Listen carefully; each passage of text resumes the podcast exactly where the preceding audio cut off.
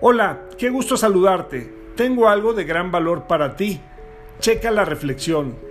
Aquel que lo piensa mucho antes de dar un paso, se pasará toda su vida en un solo pie, porque nunca es el momento adecuado, nunca estamos más preparados para iniciar algo. Podemos pensar que en una avenida enorme como la Avenida de los Insurgentes en la Ciudad de México, no puedes esperar a que todos los semáforos estén en siga para arrancar.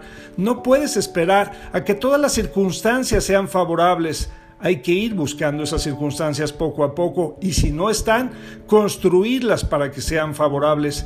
Todo recorrido de miles de millas se inicia por solo una milla. El castillo más grande, la edificación más más grande, la pirámide, se inició con tan solo una piedra. Y si ahorita estás, si estás vivo, si estás en el aquí y en el ahora, es momento que inicies y no te pases toda tu vida en un solo pie. Abrazo, bendiciones.